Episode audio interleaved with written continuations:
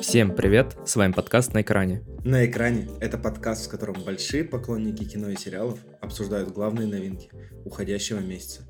Мы ничего не советуем, смотреть или нет, решать только вам. А также подписывайтесь на наш телеграм-канал «Дневник киномана». Это канал, в котором мы выкладываем свежие выпуски подкаста и анонсы предстоящих эпизодов, рецензии на фильмы и сериалы, фотосессии с нашими любимыми актерами и актрисами, а также все то, за что мы так сильно любим мир кинематографа.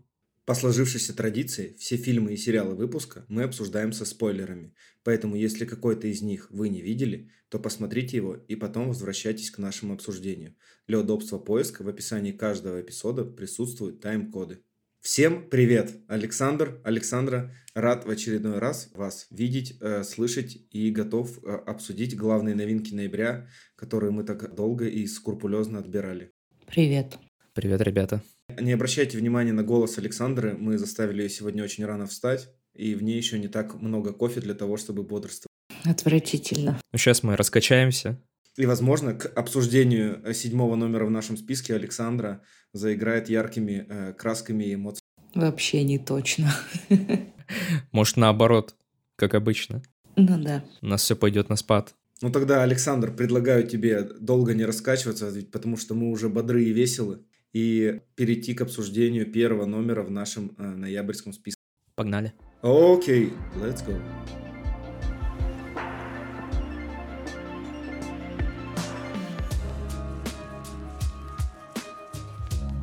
Под первым номером э, в нашем ноябрьском списке идет э, второй сезон э, мини-сериала «Локи», который вышел на платформе Disney+, как это уже было с первым сезоном, и последний эпизод которого можно было уже посмотреть 9 ноября. Нужно ли рассказать вкратце о сюжете, что произошло во втором сезоне, или вы вообще его уже не помните? В начале первого эпизода же рассказывали синопсис. Но вы не запутались во всех этих хитросплетениях и переплетениях? Я думаю, не будет лишним напомнить, так как мы и Медведя напоминали, когда обсуждали его, и сейчас можно. После окончания первого сезона и смерти того, кто остается, увы, не следила за ответвлениями, и их стало слишком много. Это перегрузило темпоральный ткач, который защищал мультивселенную других кангов. Ткач начал разрушаться, стирая реальность. Для того, чтобы расширить его пропускную способность, Локи должен э, собрать снова всех своих друзей вместе и создать идеальные условия для его ремонта, чтобы не дать э, мультивселенной разрушиться. Чтобы не дать мультивселенной разрушиться. Мощная, да, заявка на самом деле у Марвел. Обычно все строится на каких-то маленьких э, локальных трагедиях э, в их мини-сериалах. Но мне кажется, Локи еще с первого сезона задал слишком высокую планку, что они ставят на кон не судьбу какого-то одного маленького там персонажа, условно там как Ванда, я не знаю, или Мисс Марвел, а сразу ставят судьбу вселенной и судьбу вообще мультивселенных. Амбициозно, мне кажется, достаточно. В этом э, сериале и вообще в этом сезоне такое чувство, опять же, из-за скандалов с Джонатом Мейджерсом, мне кажется, они немножко решили сдвинуть этот маятник в сторону того, что придать Локи как персонажу чуть большую значимость. Вам так не показалось? Мне нет, мне так не показалось. А, ты знаешь, мне так не показалось только по той причине, что я покопался а, в интернете и нашел вообще объяснение, во-первых, не только концовки, потому что есть авторы, которые после окончания шестого эпизода достаточно подробно ее описали, но и в том, на, о чем основан вообще весь э, мини-сериал. Просто у меня сложилось такое чувство, будто персонаж Канга — это и есть Локи. То есть одна из интерпретаций Локи. Нет, на самом деле нет. Это Канг и есть Канг. А, просто сейчас а, по окончании шестого эпизода Disney Кевин Файги, они все вместе подвели к тому, что сейчас начнется арка а, серии «Секретные войны», где как раз Локи спасал вселенную от могущественных врагов и стал тем, кем он стал по итогу окончания мини-сериала. То есть э, они как-то, ну, так скажем, не отошли от нашего любимого канона, как мы любим постоянно упоминать, хотя мы до сих пор не знаем, что является каноном, э, особенно во вселенной Марвел, а что уже им не является. И тем самым идут в продолжении, и, думаю, к большим полнометражным фильмам, где мы сможем увидеть уже всех героев, которые появились во время четвертой фазы, все вместе. Наконец-то. Ну, просто сама концепция, вот как я и сказал, что сериал Локи для них это не просто, не знаю, как э, Женщина Халк, как э, Мисс Марвел. То есть это вот не такого рода сериалы, можно сказать, филлерные, да? А это что-то, на что они делают очень большую ставку в плане сюжета. И Локи ведь не проходящий персонаж. Он достаточно Да, важный. он с нами, мне кажется, с первой фазы с нами. Он релевантный персонаж э, Марвела. То есть странно ожидать, что про него э, было бы плохо снятый сериал по типу «Женщины Халка». Почему вы второй раз делаете упор на женщине Халки? У меня вообще к ней нет вопросов. Но она отстойная, да, и все. Живи с этим. Я хотела бы, знаете, вам что сказать? Вам не было грустно последней серии? Меня она так, так разбила, потому что вот эта жертвенность Локи, во-первых, откуда она взялась, это риторический вопрос, я знаю откуда. У меня было два сезона на то, чтобы посмотреть, как он становится пуськой-сладуськой. Почему? Он же еще до этого пожертвовал собой, когда его убил э, Танос. Я же сказала, это риторический вопрос. Риторический. То есть здесь он в очередной раз Такой жесткий абьюз. с собой пожертвовал ради того, чтобы у друзей жизнь сложилась, да, они там вернулись, э, перестали быть репликантами и всем остальным. Ну, как, как они их называли? Не репликанты, а Варианты. варианты, да. Мне вот в конце, после того, как закончился второй сезон, мне как-то так пусто стало и обидно за него, потому что вот по сути он стал богом времени, богом истории, если быть точнее, но он опять один. И вот пока там все возвращаются в семьи, видят своих детей, мужей, еще что-то, он, матушка, сидит в этом непонятном пространстве с этими э, нитями и всем остальным. И я думаю, да ёб твою мать, ну ты же, ну он же классный персонаж. Он сам по себе очень харизматичный антагонист. Один из моих любимых в Марвеле. И, сука, опять один. И вот сидит он, это вот деревце Локи, древо жизни. И ты такой, ну вот вроде все супер, а с другой стороны, я говорю, такая пустота, и ты такой, так хочется обнять тебя. Нет, это здорово, и да, такой достаточно меланхоличный финал. Но мы еще, кстати, не знаем, может быть, будет третий сезон. Не будет. Не будет. Но мне кажется, этот персонаж не списан, и он еще сыграет свою роль во вселенной Марвел 100%. Да, конечно. Особенно это же бездушная машина, да, мы все помним, мы все прекрасно понимаем, и сами продюсеры, они сто процентов смотрят на рейтинги, и если они видят, что сериал зашел, что персонаж все еще актуален, и все как бы хотят следить за ним, они никуда его не спишут, да, они чуть-чуть там перепишут, может быть, историю, уже канон будет не каноном, но... Так что не расстраивайся, он еще появится, никуда он не денется. Да я понимаю. Я просто к тому, что вроде какой хороший финал, да, и где он молодец, а с другой стороны ты такой, блин, мой хороший, иди я тебя обниму.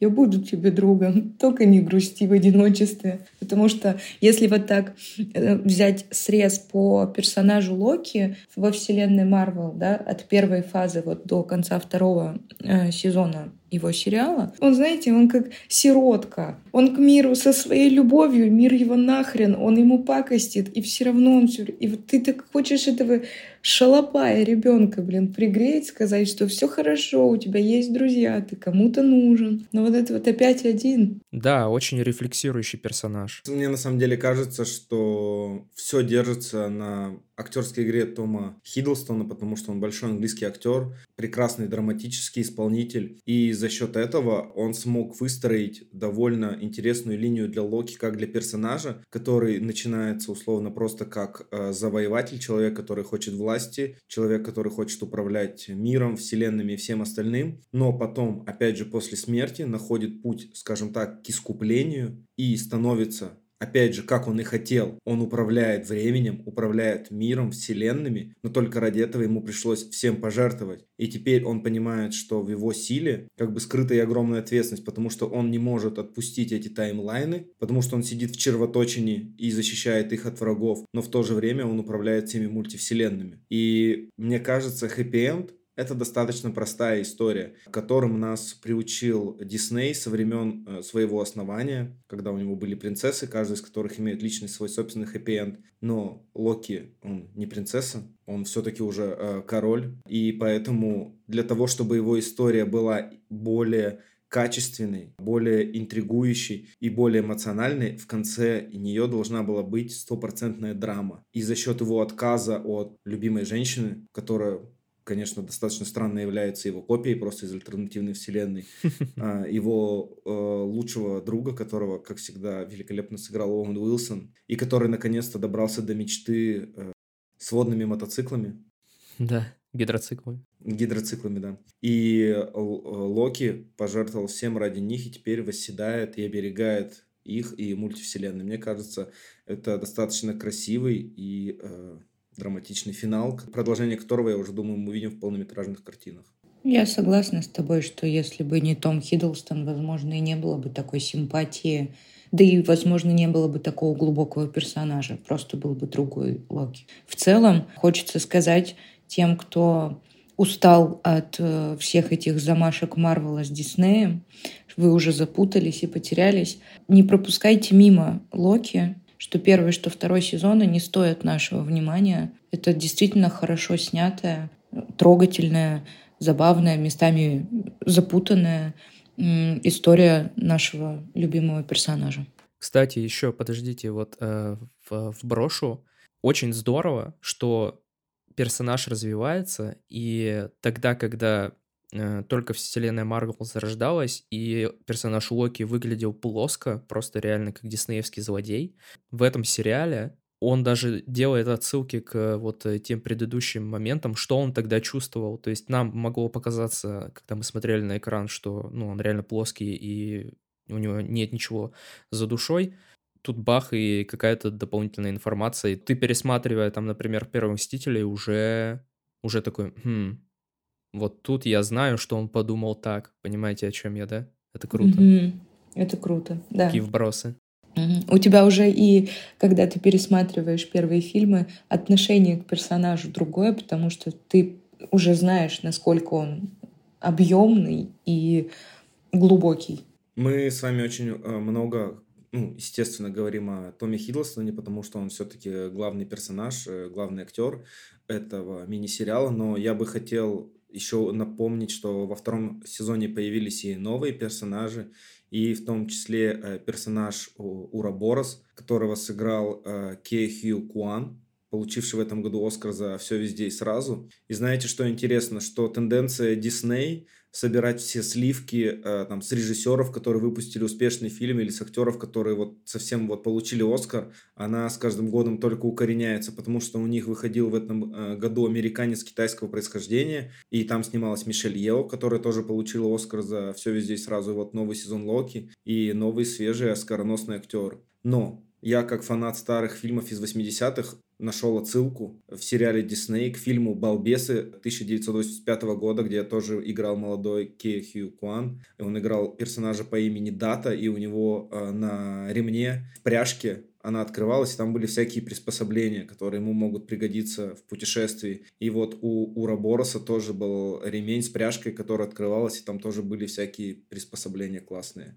Круто. И таким, как ты, навалили. Для душнилок. Да, для, для душных ребят тоже навалили э, отсылок. Ну и, конечно, я бы хотел еще упомянуть Софи Ди Мартина, которая играет э, в очередной раз Сильвию. Она, как всегда, прекрасна, ее персонаж продолжает развиваться. Она не осталась на месте той эм, мстительной э, героини, которая хочет во что бы то ни стало убить Канга и дальше жить спокойной жизнью. Их взаимоотношения с Локи тоже продолжают развиваться. Ну, и ее великолепная прическа Малет — это тоже отдельное упоминание. Это, конечно, меня очень поразило. Ну, я вот вообще не разделяю твоего восторга по поводу нее. Не знаю, меня актриса... Ее внешнего вида? Ну да, она меня не очаровала. Возможно, потому что ты привыкаешь, что все голливудские писанные красавицы, да, и у нас вообще там Скарлетт Йоханссон в касте, Флоренс Пью у Марвела, да, а здесь вот такая на фоне девочек других невзрачная актриса. Она, безусловно, талантливая. В первом сезоне ее персонаж меня сильно раздражал в плане характера. Актриса с этим справляется. Но, ну, я говорю, для меня она, ну, такая. Круто, что она тоже пережила рост. Метаморфозы. Метаморфозы, да. И меняется, потому что я с тобой согласен, в первом сезоне она подбешивала ну, с точки зрения характера ее персонаж. Вы бы видели, с каким лицом на меня Илья смотрел, когда я говорила, что для меня она невзрачная. У всех вкусы разные. Да, были бы мы в одном месте, была бы поножовщина. Илья, не переживай. Я не переживаю. Я думаю, что они еще вместе появятся в продолжении полнометражных фильмов Marvel. И раз уж мы заговорили про полнометражные фильмы, я вам предлагаю перейти к номеру два в нашем списке. Это тоже э, продукт Disney. Это полнометражный фильм как раз от Marvel, который называется «Капитан Марвел 2».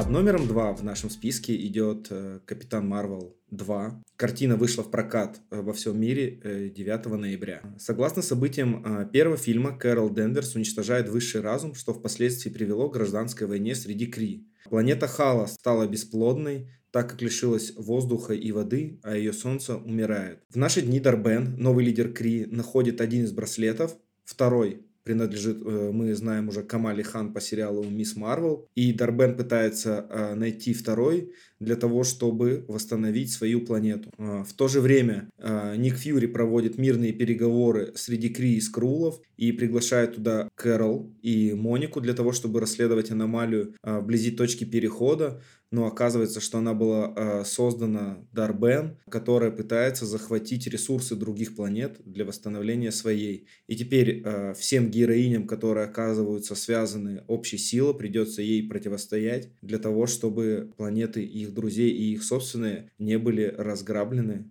в, ради Кри. Если вам показалось, что синапсис звучит душно, фильм абсолютно, да, такой же. Абсолютно с тобой согласна. Вы знаете, я пытался разобраться с тем, что происходит во вселенной Marvel на основании моих собственных э, чувств, на основании того, что выходит в прокат, и на основании того, что пишут э, не только э, профессиональные журналисты, но и а, обычные зрители, такие как мы с вами. И все каждый раз при выходе нового фильма говорят про сценарий, что сценарий унылый, сценарий, э, так скажем, говно, и что это вообще за сюжет, о чем вы сейчас в первую очередь сказали. И мне кажется, в этом самая главная проблема, потому что, мне кажется, мы должны обсуждать супергеройский фильм, но никак не его сценарий. А когда мы начинаем обсуждать его, то это значит, что вообще во всей вселенной Марвел есть какие-то серьезные проблемы. Потому что по факту из фильма действительно можно сделать было хороший качественный продукт. Но для этого нужен был, как мы знаем, хороший сценарий. Понимаешь, у нас бы не было э, вопросов, если бы изначально они не задавали такую высокую планку, которую сейчас сами не тянут. Они сами выпускали супергероику с хорошей сценарной работой, операторской, режиссерской. А то, что выходит сейчас, это, знаете, такая жвачка. Вот они просто тянут время, я не знаю, зачем. Мне было неинтересно это смотреть. Мне и первый фильм не очень понравился. Я вообще пока не понимаю, в какую сторону движется Марвел и что ждать. Это филлерный фильм. Это абсолютно не нужно смотреть. Но я понимаю, что вот это жвачка, это филлер. Да, ну ты просто пытаешься на основании этого фильма э, думать, в какую сторону движется Марвел. Да ни в какую. Это реально абсолютно проходная история. И ты права, то есть раньше хотя бы там режиссура тянула, но сейчас вот то, что я посмотрел, это куча каких-то склеек, это какое-то рваное повествование. Это абсолютно ужасно. Просто, мне кажется, происходят метаморфозы с самим жанром. Потому что э, раньше этот жанр, по факту основанный как бы на изумлении и э, фэнтезийных событиях, сейчас превратился в синоним чего-то просто обыденного и знакомого. Сейчас вообще весь парадокс э, Marvel и DC заключается в том, что он просто э, превратил нас, поклонников э, всей вот этой культуры, в потребителей. Что мы просто идем на новый фильм постольку, поскольку это Marvel, это DC, это надо быть в курсе, это надо быть в тренде, это тут будет много разговоров предварительно о самой компании, о ее нынешнем месте, о том, что происходит. Вспомните, как мы обсуждали Флэша. Мы говорили, что происходит с Эзрой Миллером. У них новый креативный продюсер Джеймс Ганн. И вот это все. То есть мы, нам больше было интереснее обсудить за кулисье, чем сам фильм, потому что фильм был, ну, абсолютно проходным событием. И все, что происходит как будто за пределами кинотеатра, оно намного увлекательнее всего, что сейчас происходит в самом кинотеатре. Мы сейчас думаем, а кто сейчас следующий режиссер будет, а кто будет вот это снимать, а кто будет вот это делать. И по факту как будто бы сам Кевин Файги, глава Марвел, э, стал со своим костюмом и бейсболкой более могущественным человеком во вселенной, чем все его э, герои в суперкостюмах, которых он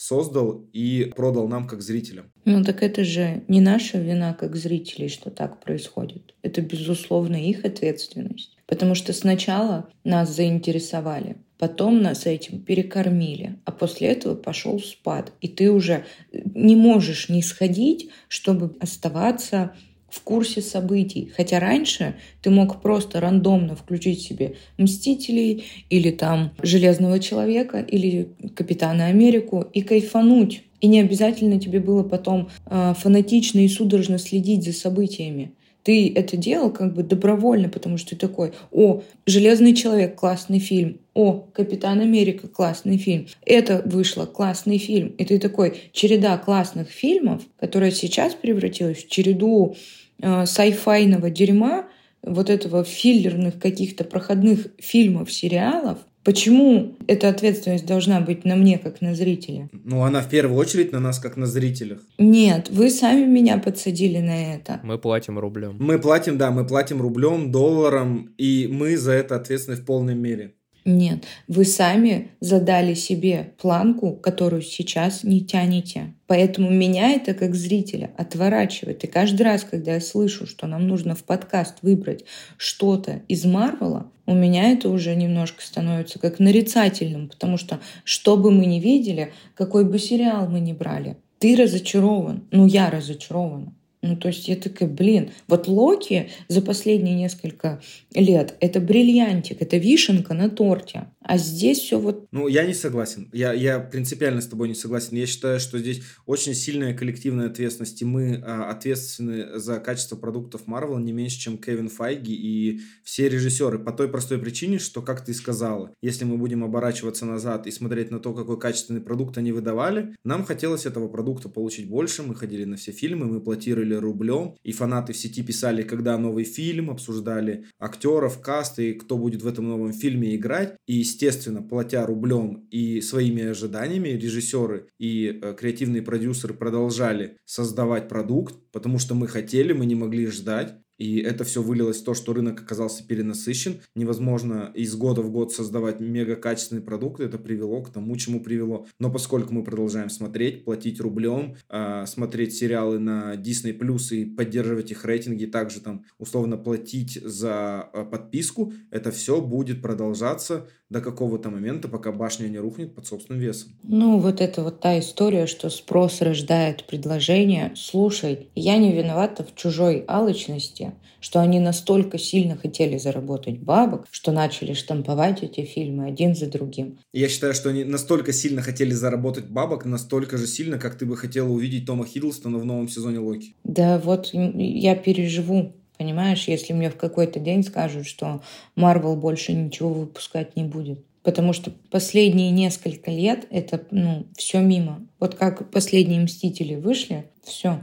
Я, не, я сейчас эту диалог стараюсь выстроить не потому, что я хочу защитить Капитана Марвел 2. Я понимаю. Потому что я очень люблю, невероятно люблю Бри Ларсон как актрису и помню ее еще там со времен короткого срока 12. Но просто мне кажется, что как раз Капитан Марвел 2 и вообще в целом вся компания Марвел под своим весом губят э, выдающихся режиссеров, таких как вот Ния Коста, которая как раз сняла Капитана Марвел 2. А если мы помним, ее предыдущий фильм был «Кэндимен», с которым она смогла возродить вообще всю эту франшизу с небольшим бюджетом и очень крутыми спецэффектами. И, как мы помним, которая Александра вообще случайно посмотрела, думая, что мы его будем обсуждать, и была под прекрасным впечатлением от него. Да, я не спорю. И как я вам говорил ранее про Локи, Марвел, опять же, собрали и Дисней, все сливки забрали Нил да Косту, которая получила хорошие отзывы критиков, для того, чтобы она сняла им нового Капитана Марвел. То же самое было с Хлоей Джао, которая снимала им Вечных, но с их бюджетами это невозможно сделать, потому что все усилия э, данных режиссеров просто тонут в значительной степени под властью и системой производства франшиз, которая навязывает Disney+. Они зачем-то берут хороших авторов, задавливают их и получают тот продукт, а потом такие, ну ладно, фильм не окупился, вы уволены. Зачем вы это все делаете, вообще непонятно. То же самое с этими прекрасными актрисами, такими как Бри Ларсон и Иман Вилани. Кстати, это был ее первый полнометражный фильм, и мне кажется, она была вообще главной звездочкой этой картины. Как она прекрасно танцевала на этой планете, э, где все как будто живут в выдуманной картине Дисней, где все поют и танцуют. Вот это мне показалось смешно. Потому что как будто Марвел пародирует э, мультфильмы Дисней, превращая их в такую игровую интерпретацию, где все поют, танцуют и говорят только так, и в целом не умеют говорить. Это мне понравилось. Также мне понравилось, как было сделана сцена, когда они, используя свою силу, перемещаются из тела в тело. Она была очень клево снята. Но вот таких моментов собрать по крупицам. В целом фильм, как ты действительно сказал, достаточно ну, проходной. Кстати, интересный факт. Мы э, ходили на этот фильм вместе с женой в кинотеатр, в IMAX, и с нами сидела рядом компания молодых девушек, и в тот момент, когда все три героини оказались на планете, из которой собираются выкачать э, воду, и там появляется принц, э, э, за которым замужем у нас Кэрол Денверс, принц Ян. Я столько визгов в кинотеатре не слышал за долгое время, как визжали девочки, и я не понимал, что происходит, кто этот человек. Я в силу своего возраста думал, что это кто-то из BTS. Оказалось, нет. Я повернулся к, к девочкам, которые сидели рядом, и спросил, кто это. Они мне сказали, блин, это Пак Со Джун, он снимается в дорамах, вы что? Типа я такой, окей, о окей, я, я понял, понял, понял, все понятно, спасибо, спасибо, объяснили. Но там реально весь зал так, я такой... Вот это я в шоке, а я такая, Чё за чел? Он на самом деле, кстати, еще помимо этого снимался в «Паразитах». Помимо, помимо Дорам. Это, это да, кстати. Ну, короче, да, ты правильно сказал, что Иман Вилани — это ее первая роль в крупном метре, и она действительно старается. А вот она и Бри Ларсон единственные, кому как будто не насрать вообще на съемочной площадке было. Все остальные, и вот э, Неада Коста, то, что ты говоришь, Кэнди Мэн, так у нее не вообще-то не такой уж и большой стаж тоже. Я к тому, что тут формула марвеловская, она немножко не работает. Тут нету сливок, тут э, ну какие-то такие сухие сливки, знаете, растворимые, не настоящие.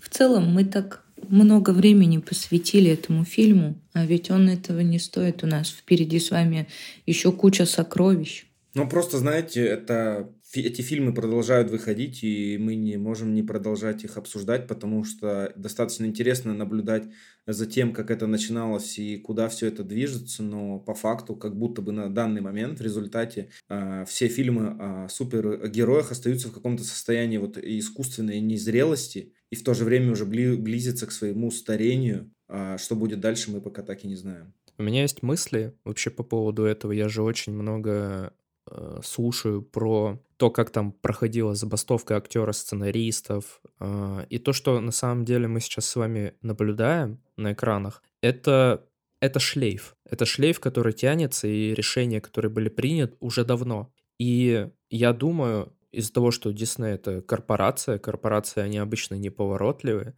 и они сейчас вот как раз-таки делают какие-то выводы, начинают и как-то перестраиваются, но этот процесс, он все равно не такой быстрый. Поэтому Человек-муравей, Капитан Марвел и все вот эти сериалы, которые нам всем так сильно не понравились, это закончится, я думаю, и наступит светлое будущее, потому что кризисов у Диснея было очень много, Э, кризисов у Марвела, как вы помните, тоже было очень много, как они продавали права на Спайдермена, на X-менов и так далее. Это очередной кризис, который нужно пережить.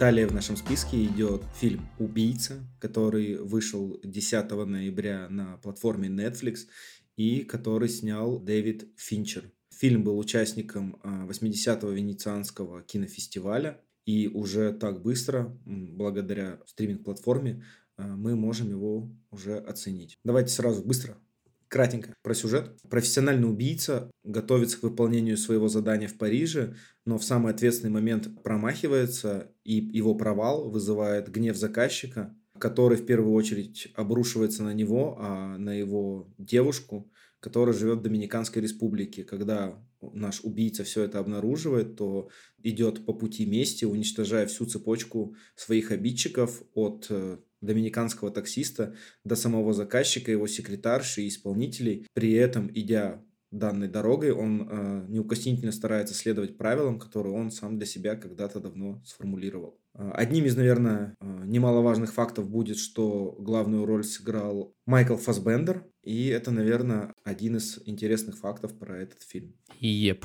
Да, хотелось бы, наверное, начать э, с того, что «Убийца» основан на одноименном французском комиксе, написанном Алексом Нолентом и проиллюстрирован э, Люком Жакамоном. И здесь, на самом деле, если знать события комикса, уже прослеживаются определенные различия между ним и фильмом, потому что главный герой комикса внешне невзрачный наемный убийца, столько же непритязательный э, физически, что давайте будем честны, да, Александра, нельзя сказать про э, Майкла Фасбендера? Конечно, нет. И в то же время он был неизбежно, э, неизбежным нигилистом, считал всех других людей ужасными, мир безнадежным, постоянно цитировал Христа, дружил с такими же злодеями, занимался постоянно сексом с какими-то дамами с пышной грудью, хотя вот по фильму, например, у него есть постоянная девушка, с которой с ним живет и постоянно э, нас заполнял своими разговорами, которые, ну, давайте будем честны, по факту были э, тоже очень скучными, как и разговоры от Майкла Фасбендера, каким бы харизматичным мужчиной он не был. Я согласна с тобой на сто процентов.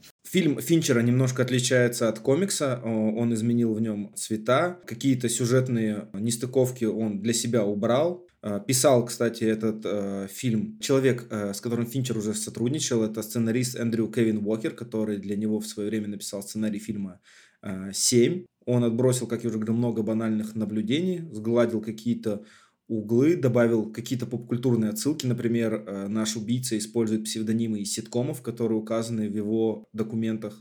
Ну и, конечно же, э, благодаря Тренту Резнеру и Атикусу Росу Э, Дэвид Финчер наполнил э, фильм э, с саундтреком из песен группы The Smiths, что я очень часто видел после этого множество шуток в интернете, отсылающих к 500 дням лета, потому что там тоже главный герой Джозефа Гордона Левита тоже постоянно слушал Смитс. Это если вот так немножечко вкратце рассказать про основу сюжета для картины. Теперь, мои дорогие и любимые Александр, Александра, Скажите, какое ваше какое-то э, было первое впечатление после того, как начались титры? Я скажу.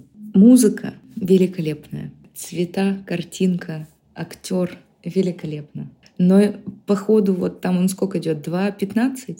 В моменты, когда начиналось вот это философское бормотание у себя в голове, это такой провал в сюжете. Мне, короче, местами было очень скучно. Это очень красивая история мести, с очень харизматичным актером в главной роли. Ну, сука, ну почему так затянуто? Саша, ты считаешь, что фильм так же затянут, как Александр считает? Короче, очень тяжело вообще на самом деле говорить по поводу данной картины, мне лично, потому что я сильно предвзят. И мне кажется, что бы мне Финчер не преподал э, под своим соусом фирменным, я бы это схавал. И для меня речи главного персонажа не были скучными, нылыми. Я действительно вслушивался в них. Мне фильм очень понравился. Я даже себе альбом от этого фильма музыкальный добавила. Я слушаю, мне, мне понравилось. Просто, я говорю, в какой-то момент, ну, я уставала. То есть это не на одном дыхании, как, допустим, прошел у меня следующий наш фильм, да, который мы дальше будем с вами обсуждать, «Создатель». Вот там на одном щелчке. На самом деле, вот эти все диалоги я тоже подслушал в подкасте «Крупным планом», и они подметили такой интересный момент, что он из себя корчит какого-то профессионала, но постоянно факапит. Вот с того момента, как он случайно не попал по цели, э, все его дальнейшие действия он где-то ошибся, где-то у него что-то не получилось. Та супердинамичная драка в э, доме. Это просто охренительно. Но в общем и целом, то есть и диалог тоже играет на сюжет, точнее, вот эти голоса в голове, они тоже играют на сюжет, если вдумчиво и пытаться потом еще анализировать кино. Да, может быть, кому-то не зайдет, кому-то будет нудно, и есть такое мнение, но, опять же, мне очень сильно фильм понравился, и я, собственно, почувствовал вайбы, Финчера, и как будто жанр для него очень подходящий. Вы знаете, вот вы сейчас так долго говорите э, о, там, о величии, скажем так, Дэвида Финчера. Я не готов с вами об этом спорить, потому что считаю его одним из своих любимых режиссеров. Но касательно этого фильма у меня, наверное, немного э, другое мнение сложилось. Вообще, давайте будем честны, фильмография Финчера переполнена злодеями и маньяками. Здесь можно э, встретить и Чужого, и там Семь, и Зодиак, и девушку с татуировкой дракона, исчезнувшую. Во всех этих картинах присутствуют убийцы, маньяки в разных ипостасях. Ну и, конечно, его, мне кажется, вообще один из главных продуктов это сериал «Охотник за разум», э, который вообще рассказывает о том, как искали маньяков. И исключением стоит, наверное, только Ман. И убийца как будто бы продолжает эту линию, как Дэвид Финчер продолжает исследовать э, маньяков и убийц. Но как будто бы вот этот фильм должен был быть не его а фильмом Стивена Содерберга, который постоянно снимает а, холодные фильмы про э, людей разных профессий. Угу. У него там была и девушка по вызову, у него там, давайте будем честны, и про Оушена трилогия рассказывает очень интересно про убийц, э, и другие его картины и там удача Логана и все остальное. И как будто бы это тоже было. Кстати, я слышал факт, что он помогал э, Дэвиду Финчеру с монтажом, потому что он помимо того, что режиссер, оператор, еще и монтирует свои картины и помогал в том числе э, Дэвиду Финчеру. И вообще эта картина, мне кажется, если бы ее мог снимать Содерберг, она бы могла быть про человека абсолютно любой профессии. Это мог быть мусорщик, почтальон, финансист, кто угодно. Они могли такие же скучные беседы вести в своей голове, заниматься какими-то рутинными делами, да, там бы, может быть, не было э, настолько много экшена какого-то, как, например, драка в доме, который ты уже, Александр, э, упоминал, или там э, убийство клиента, но в целом фильм бы, мне кажется, мог быть в точно таком же похожем ключе. Вот это меня больше всего смутило. Ну и, конечно, разговоры Фасбендера, которые, если в первый час еще доставляют какое-то удовольствие, то на второй час начинают э, вытягивать из тебя душу, и тебе уже становится достаточно интересно наблюдать за его мыслями, а я начинал уже сосредотачиваться на песнях группы Смитс и такой, о, это моя любимая, а эту я уже не так люблю, о, да, какой клевый саундтрек, какие классные Резнер и Рос. Я согласна с тобой. Потому что ты начинаешь отвлекаться на музыку, картинку и такой, а, все, ты закончил бубнить, и начинается экшен. Ну ладно. Хочется еще, знаете, что отметить? Тильду Свинтон. Как можно так не стареть? Слушай, ты в каждом подкасте говоришь, как кто-то не стареет. Да-да-да, либо кто-то наоборот стареет. Я это каждый подкаст слушаю, и я каждый раз это подмечаю. Что я говорю, Сань, как фильм? Так постарел. Как так можно не стареть? А какая красивая, вы заметили? Там из этих нарезок можно просто любой подкаст взять, вот так вот выдернуть, и мы такие, блядь, а в каком это было? Хер знает, могло быть вообще в любом. Можно составить таблицу стареющих и не стареющих, по мнению Саши. Да-да-да-да-да. Да, да, я эйджист. Я, как это, как 30-летняя женщина, слежу за собой и за всеми вокруг, в том числе на экранах. Нет, я просто удивляюсь, как она просто не меняется, это потрясающе. Но даже ее персонаж меня выбесил. Ну, блин, вот это вот анекдот про медведя. Блин, охренительный анекдот. Достаточно забавный. Ну, это что за... Это вот Илья оценил, потому что он любит батины шутки. Он у нас чемпион по ним. Ну, ее персонаж не так долго был э, на экране. Ну, можно его было сделать похаризматичнее, пошикарнее, как она это умеет. А здесь просто сидит пьющая женщина, хлещет коньяк и рассказывает пошлый анекдот про медведя. И я такая, ну, в целом ясно. Мне вообще понравилось описание ее героини, когда сказали, что это ватная палочка. Я такой, господи, это точно Тильда Свинтон. Это идеальное описание. Если мы говорим про актеров, то забавный факт я тут подметил. В моей жизни было когда-то очень много Фасбендера, и я его очень сильно уважал и любил на экране. И в один момент он пропал. Э, вот его не было с Людей X, по-моему, 19 года. И все это время он гоняет. Занимался гонками? Да, занимается гонками. Он что-то в Лимане участвует. То есть чувак нашел э, смысл жизни в этом, он поменял профессию, но вот для Финчера вернулся и, по-моему, очень круто сыграл. Он настоящий мужик, который заработал себе денег на хобби. Понимаете? Да. Вот у всех там есть основная работа и хобби.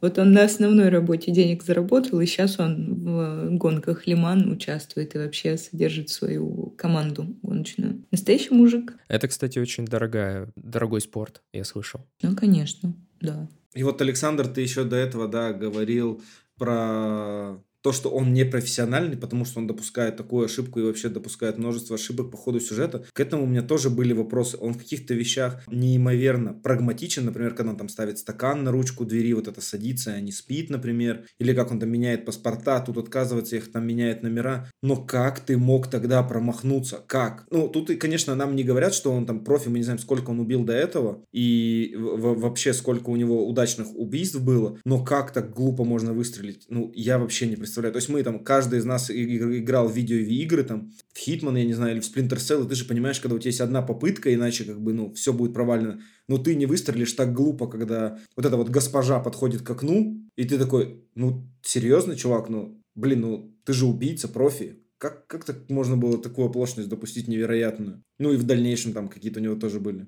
При том, что в сцене с Тильдой Свинтон, да, когда они взаимодействуют, она же начинает эту тему, и я такая, вот сейчас он расскажет, почему, почему он промахнулся. Он просто сидит с безумным лицом. И вообще ничего не поясняется. И я такая, да почему ты промахнулся? Это запланированная акция. Или ты лох? Что происходит? При том, что я согласна с вами. Это же такой педантичный э, человек, у которого не то, что там все по полочкам, все по файликам, э, коробка в коробке, э, туда-сюда. Сцена в гостинице, когда у него там паранойя обострилась, и он думал, что сейчас за ним придут, это вот стакан, ручка, еще что-то. То есть я тоже такая, ну почему вот в каких-то вещах ты настолько, настолько заморочен, а здесь, ну поясните мне, и ничего. И я такая, да ёб. Я вот как раз-таки услышал такую мысль э, в одном из подкастов, что он саботировал свой уход из профессии. То есть он же в конце, попивая там коктейль, отошел от дел, грубо говоря, и он подсознательно саботировал э, уход из этой профессии таким образом. Но он не ожидал, что когда он вернется домой, э, его жену, так сказать... Попытаются убить. Как один из вариантов. Для меня это не выглядело уходом из профессии. Для меня это выглядело каким-то саботажем работы, ну, попадания но я вот, она еще когда начала, э, героиня Тильды, разговор о том, что вот она давно в профессии, она не думала, что она что-то э, может, а там деньги решили все, и там нормы морали, вот эта философия, еще что-то. И она, когда за это начала разговаривать, я такая, ну вот, сейчас. А он такой, ну я говорю, он очень хорошо отыграл безумное лицо, вот эти глаза, стеклянный взгляд. Потому что Финчер заставлял его на съемках не моргать, он ни разу не моргнул. 50 дублей. Представляете, несчастный человек. Миллионы за это зарабатывает. Ай-яй-яй, какая сложная работа. Извините, минутка саркастичного юмора.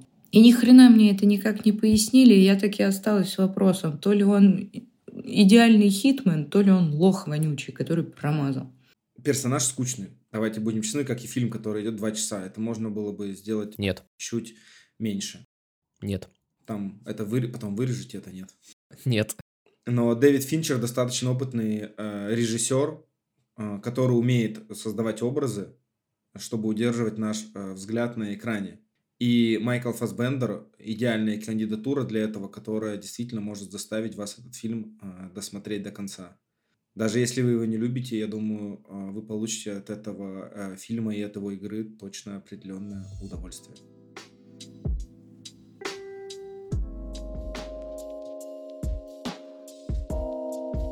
Посередине нашего списка расположился фильм э, «Создатель», онлайн-премьера которого прошла 14 ноября. Ранее осенью фильм э, показывали в кинотеатрах по всему миру, и, возможно, кто-то из наших зрителей смог его посмотреть э, в кино.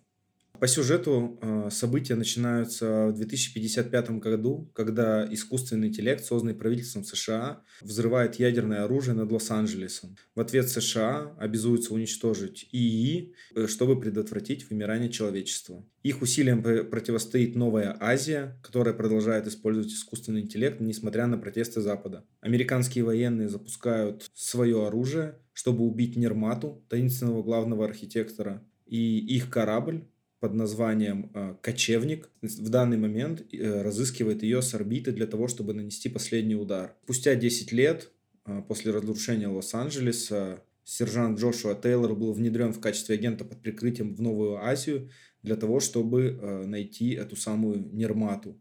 но когда операция идет не по плану, его жену убивают, а сам он возвращается на родину. И вот уже еще спустя пять лет после этого, то есть получается в 2070 году, а, во время а, очистки эпицентра взрыва к Тейлору обращаются военные США, потому что он единственный, кто был связан с этой операцией и может сейчас найти Нермату, когда у них уже есть все оружие для того, чтобы ее уничтожить, а, привлекают его к этой операции только за счет того, что говорят, что его жена жива и он сможет ее найти. Меня весь фильм не покидала мысль, что США просто страна террористов, которые решили, что имеют право всему миру навязывать то, как нужно жить. И при том, что в фильме раскрывается, что ядерный взрыв произошел не по вине искусственного интеллекта, а из-за человеческой ошибки. И вообще, Илья говорит, что этот фильм банальный. Он еще этого не сказал.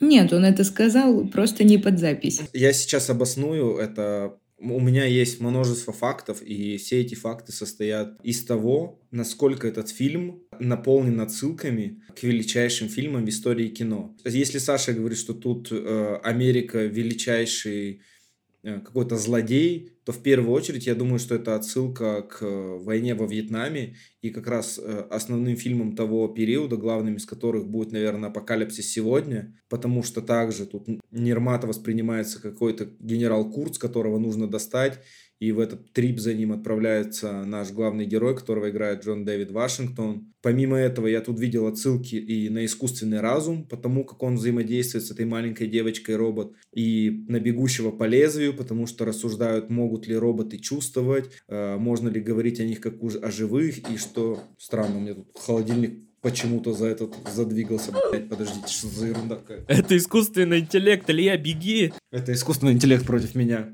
Помимо всего этого, я тут видел отсылки и к великому аниме Акира, и, наверное, к Дитя Человеческому э, Альфонса Куарона, про то, как главный герой сопровождает вот этого маленького великого робота, который должен изменить весь мир. И, в общем, отсылки, отсылки, отсылки, отсылки. То есть я это все видел миллиард раз. И вот эта вот душещипательная концовка, которая пытается из меня выжать слезы, ну, это уже настолько несерьезно, что я такой, ну да, реально вот это вот, да, все, я попаду в рай, но это же звучит очень банально. Это слезовыжималка какая-то, ну, я не знаю. А, мне в конце уже было просто настолько это все дико неинтересно. Я уже просто ждал, когда эта история закончится и начнутся финальные титры. У тебя души нет. Я абсолютно согласна, что мы это все уже видели. Мы это все, все эти отсылки, которые ты перечислил, безусловно, я их тоже увидела. Но мне очень понравилось, э, как снято. Мне очень понравилось, как э, интегрировали искусственный интеллект и роботов в азиатскую культуру.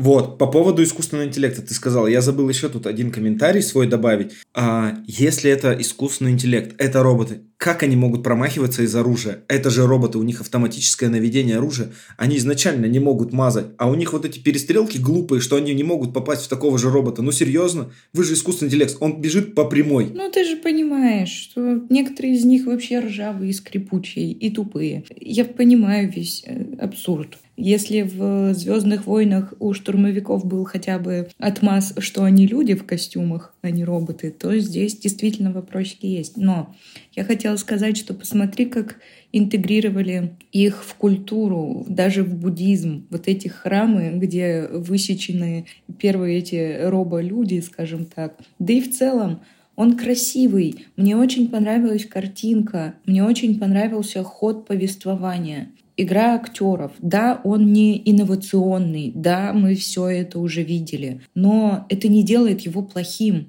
У меня вот эти два часа, что он идет, они прошли на одном дыхании.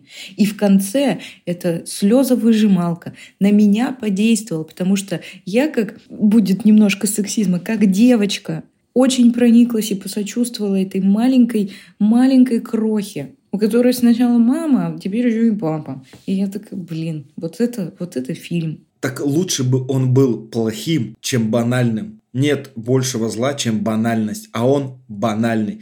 И как можно сочувствовать этой крохе? Она робот. И как уже было сказано, у нее нет чувств, она не запрограммирована на чувства. Ну, мы же видим, что они есть. И так же, как эти роботы, которые живут в храме, они не могут верить, у них нет Вот религии, ты они роботы. так же, как главный герой в самом начале фильма, а в конце он что? Он абсолютно передумал, и чувства у них есть. И жена его в его воспоминаниях, там тоже показывалось, что в тот момент, когда у робота, ну, человека, подобного робота, э, они усыновляли сироток. И вот во время войны, когда американские солдаты разбомбили город, и девочка-сиротка, человек, умерла, мать, робот, себя отключила, потому что жизни своей без этого дитя не представляет. И вот тебе секундочка того, как оказывается какие-то чувства и какие-то моральные качества у них присутствуют. На этом и построен весь спор. Значит, этот робот был на это Ну запрограммирован. вот звучишь как вонючка. Все, я все сказала. Фильм хороший, да, банальный. То есть твой основной аргумент в нашей беседе, что я звучу как вонючка. Да, как душнилка. Бу-бу-бу-бу. Невеличайший кинематографический шедевр. Ну, ё-моё. Давайте проясним, ребят. Это искусственный интеллект или робот все-таки, который запрограммирован? Да и то, и то. Да. Нет, так это не работает. Либо мы, ну, как бы говорим, что это искусственный интеллект, даже в фильме это проговаривается, что это искусственный интеллект, тогда поинты Ильи очень релевантны, потому что, потому что у меня было абсолютно такое же мнение, если это искусственный интеллект и повсюду, какого хрена они вот на этом мосту что-то боятся? Вы знаете, вот они испытывают какие-то чувства, они же могут все просчитать. Ну, то есть прямо как сейчас, это работает уже. У меня абсолютно такие же поинты были, когда я это смотрел. Вы, если вы искусственный интеллект, какого хрена вы вообще не можете решить какие-то банальные вещи? Это же чисто математическая задача. Это я не, не знаю, типа, как летит пуля, по какому направлению, с какой силой, с какой скоростью. Компьютер это должен решать, но просто по щелчку пальца он должен это решать. Да, Как я понял, это искусственный интеллект, который создавал роботов. То есть есть вот нермата, типа это главный интеллект, от которого все идет, и есть роботы, которые вот там создаются и наделяются там какими-то там эмоциями, лицами и всем остальным, но это по факту робот. Какая разница? Это роботы, которые должны вести эти расчеты просто за миллисекунды. Помните вот ту ситуацию на мосту, когда эта девочка э, перепрограммировала, пыталась перепрограммировать какую-то бомбу, помните? Да, робота-бомбу, который бежал. И потом начался замес, и в один момент робот забежал в какой-то ангар, увидел там детей и решил отвести вот эту самонаводящуюся ракету, отой- отойдя от этого ангара. Он это решил, потому что он искусственный интеллект или потому что он запрограммирован? Я думаю, что до сих пор э, действуют три закона э, робототехники Айзека Азимова. А, как вариант. Ну, они же действительно сказали, что бомба на Лос-Анджелес была пущена по ошибке, то есть это была допущена системная ошибка, потому что они этого не хотели. Тем самым они нарушили закон робототехники, то есть они же не хотели нанести э, какой-то вред в общем и целом людям. Да. Но это все настолько банально, настолько, например, настолько глупо. И еще вот Элисон Дженни, которая играет полковника Хаула и выглядит как генерал Кворич из «Аватара», Да-да. которая приехала на чужую землю там всех завоевывать, тоже настолько, блин, банально. Я такой, ну, господи. Здесь самое не банальное, что было, как человек, получивший бюджет в 80 миллионов, создал фильм, который выглядит, ну, минимум на 200. Да, вот у меня единственный аргумент и вообще единственное то, что я хочу сказать, что круто сделано, это картинка, да, Саша абсолютно права. То есть это с визуальной точки зрения абсолютно крутой sci-fi, причем не перенагруженный неоном. Нам не пихают вот эти неоновые вывески, знаете, типа Киберпанк 2077 и так далее. Для нас это выглядит как то, что в целом реально и в целом можно сказать, что это вот такое будущее. У меня еще были очень сильные вайбы Блокомпа, то есть район номер 9, робот по имени Чапи, вот какие-то такие моменты у меня тоже, да, возникали. И в целом, да, визуально вообще кайф, но до сюжета можно докопаться вот по щелчку пальцев. За первые там 10-15 минут ты такой, ну это какая-то вообще ересь. Это не поддается никакому разумному объяснению. Короче, ситуация с этим фильмом очень напоминает наш прошлый выпуск, когда э, мне показался банальным и неинтересным фильм «Прошлые жизни», а Илья убеждал, что это величайший романтический э, шедевр. Вот я предлагаю, что просто каждый останется при своем мнении. Для тебя он банальный, а для меня классный. прошлой жизни, вот ты сейчас про них упомянула, и мы их обсуждали не в прошлом, а в позапрошлом подкасте, это на минуточку нюанс. Так вот, прошлой жизни история о любви и эмоциях. А эмоции, и в том числе любовь, они не исследованы, поскольку они основаны на, как бы, на личном опыте каждого человека. А здесь это бездушная железная машина, наделенная разумом благодаря искусственному интеллекту. И чувствами она наделена также благодаря искусственному интеллекту. Поэтому мы не можем сравнивать две эти картины, которые рассказывают об абсолютно разных вещах. Я не сравниваю эти две картины, я сравниваю реакции на эти две картины, какая была у тебя на прошлый фильм и у меня, и как сейчас. Я не сравниваю, я не путаю кислое с горьким. Да, но не путает Илья.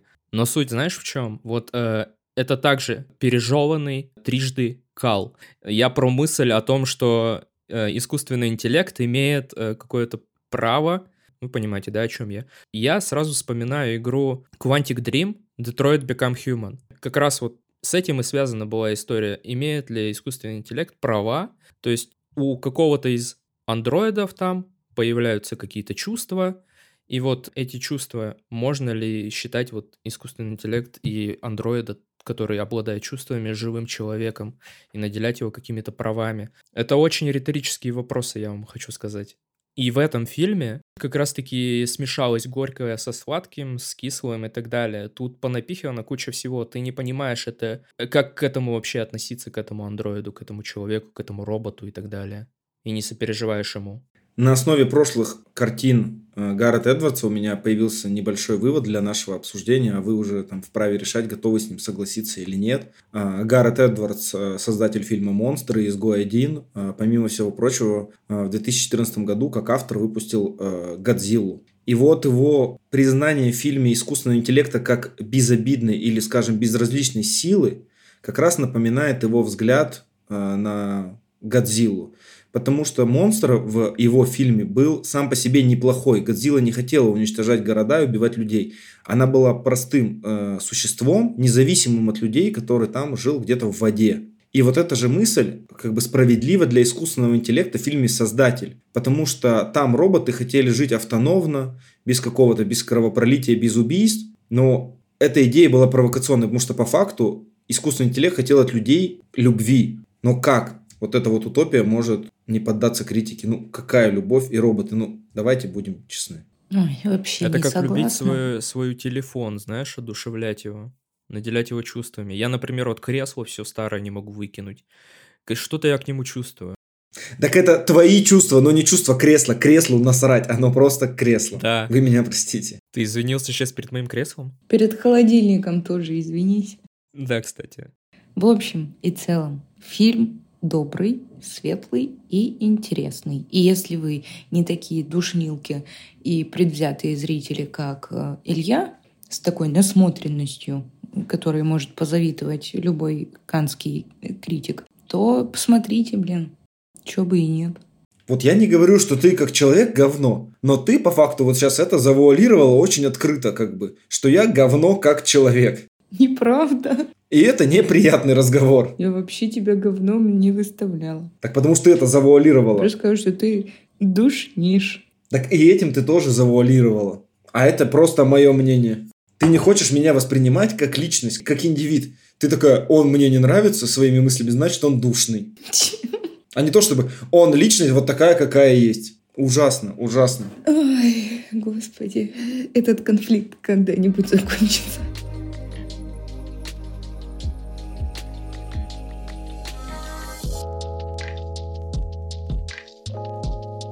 Мы продолжаем э, далее двигаться по списку. И у нас сейчас на очереди э, Скотт Пилигрим жмет на газ.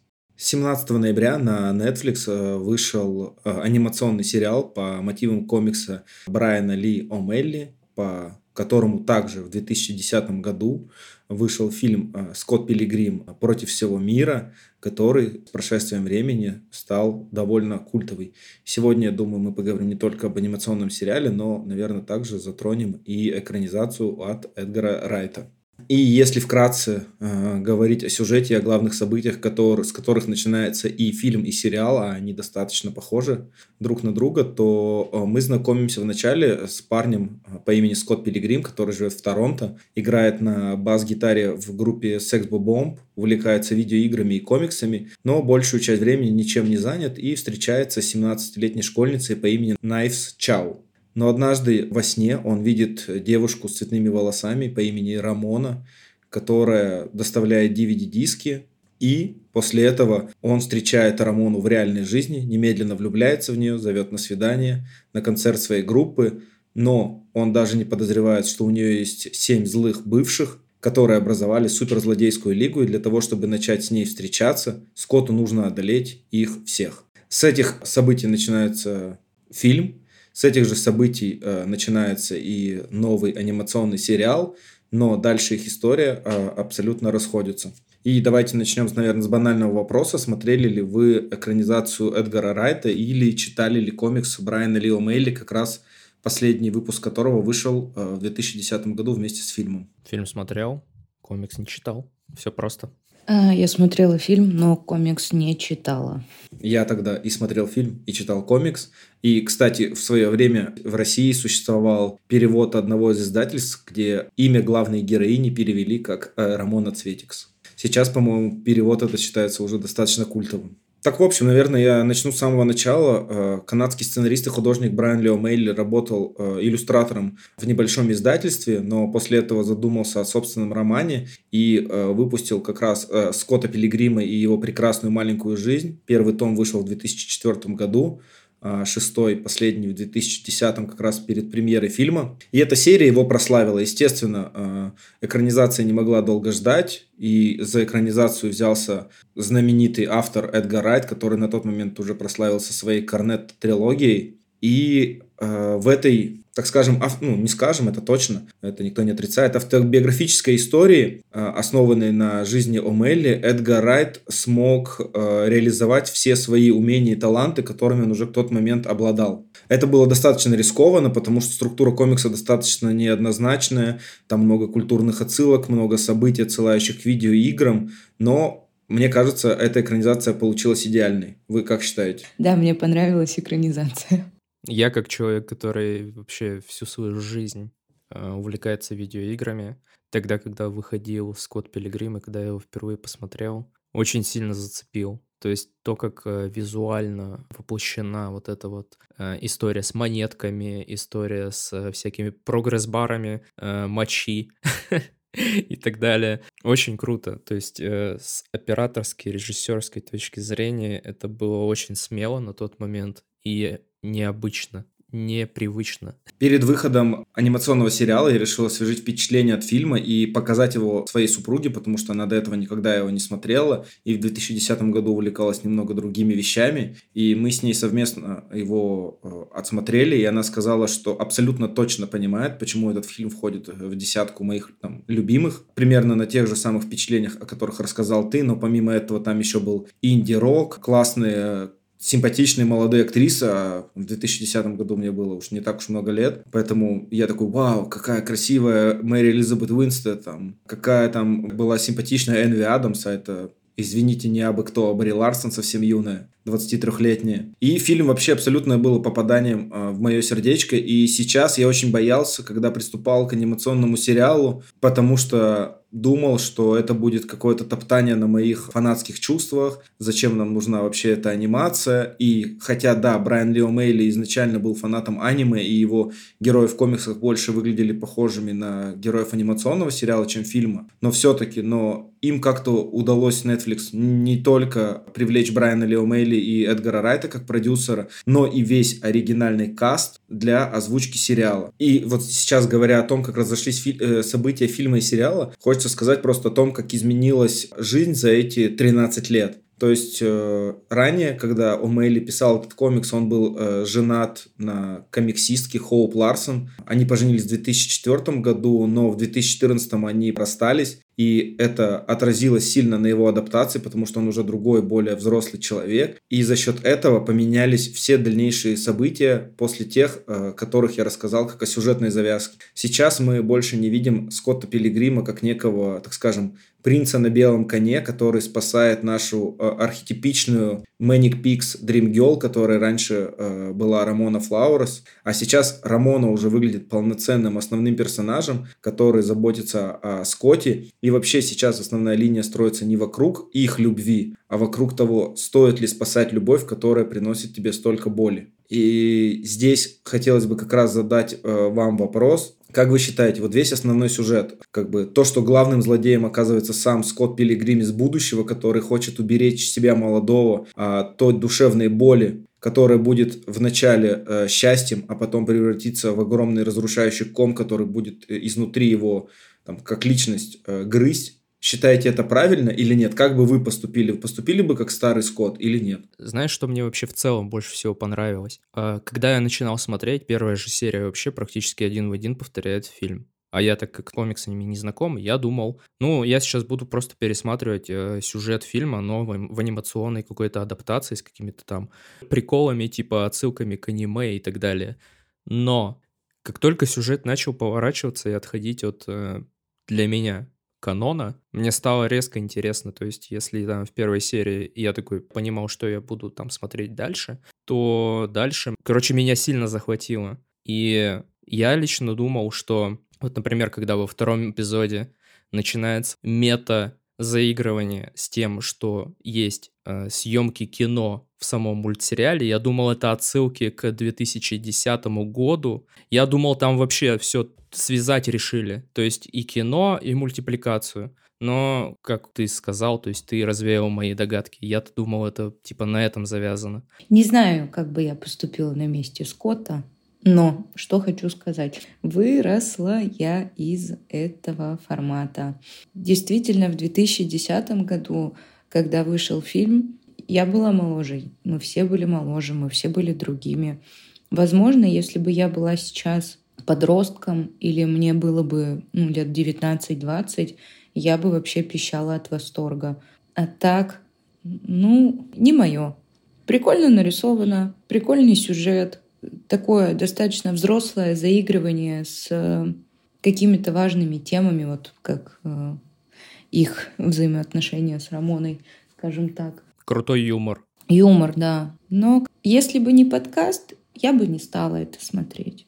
Я говорю, я как Саша на первой серии такая, это я сейчас что, буду пересматривать сюжет фильма? Мне кажется, что вот ты сейчас сказала о том, что если бы ты была сейчас моложе, ты бы посмотрела, возможно, этот мультсериал, но у меня есть стопроцентная уверенность, что этот мультсериал, он не для зумеров, он для нас, миллениалов. Потому что покажи сейчас зумерам этот мультсериал, они, во-первых, не поймут эти миллионы отсылок на 8-битные игры, что за монетки выпадают, почему вообще из кого-то выпадают монетки. Каждая заставка серии которых здесь 8, э, отсылает к какой-то знаменитой игре, это либо там Street Fighter 2, либо Pac-Man, либо Братья Супер Марио, а если показать сейчас зумерам эти игры, они скажут, а что у вас с, с экраном, у вас что, игра не прогрузилась, что она пиксельная какая-то, дурацкая. Поэтому, я думаю, они не поймут. При том, что сам автор и э, актеры выросли тоже, и как бы по факту автор, создавая сейчас новую адаптацию своего романа, он рефлексирует на тему самого себя. И версия только поэтому кажется более взрослой и наполненной. Согласна с тобой. И я не говорила, что если бы я сейчас была зумером, я говорю про себя 10-15 лет назад, зная себя, что меня бы это поглотило и очаровало, будучи мной, миллениалом да, потому что отсылки, еще что-то. Я говорю про сейчас, что для меня это больше не развлекательное что-то, я говорю, а рефлексия человека, э, через, как это, знаешь, такая самотерапия через свои произведения, через свой мультфильм, там, сюжет и все остальное, человек вот так, ну, грубо говоря, развод переживает, условно. Я просто к тому, что, ну, не мой формат. Вот если бы это был фильм, да, как вот в 2010 году просто продолжение, что вот там Скотт Пилигрим, а, и это бы показали в, в киноформате, возможно, у меня бы это вызвало другие эмоции. Ну, не знаю, мне кажется, в киноформате это, возможно, было бы уже не так прикольно. Тем более, О'Мелли рассказывал эту историю через комикс, через фильм, а сейчас как бы вот э, формат анимационного сериала, вообще в духе которого он, она была нарисована. И вообще этот мультсериал как будто напоминает э, марвеловский э, тоже анимационный сериал «Что если?», потому что он просто предлагает альтернативное развитие событий, которые закончились еще 13 лет назад, и переосмысливает как раз свое произведение, и оно в данный момент времени остается свежим и оригинальным. Хотя если бы он снял то, что он написал тогда, э, с 2004 по 2010, это бы уже не было таким оригинальным, потому что Скотт, как он там сбегает от девушек, Рамона, которая вечно в беде, но это не было бы так клево. Хотя даже тогда уже сюжет его книги про то, что у девушки есть прошлое, э, ее прошлая личная жизнь, которая состоит из семи бывших, а тут нужно именно сделать укор на бывших. Это очень важно. Тогда в нулевые это было капец как свежо. Не, я согласна с тобой. Возможно, просто не попала в настроение. Типа нету жесткого отрицания. Это, знаешь, в последнее время очень модно какие-то такие взрослые философские темы преподносить в такой игровой анимационной форме.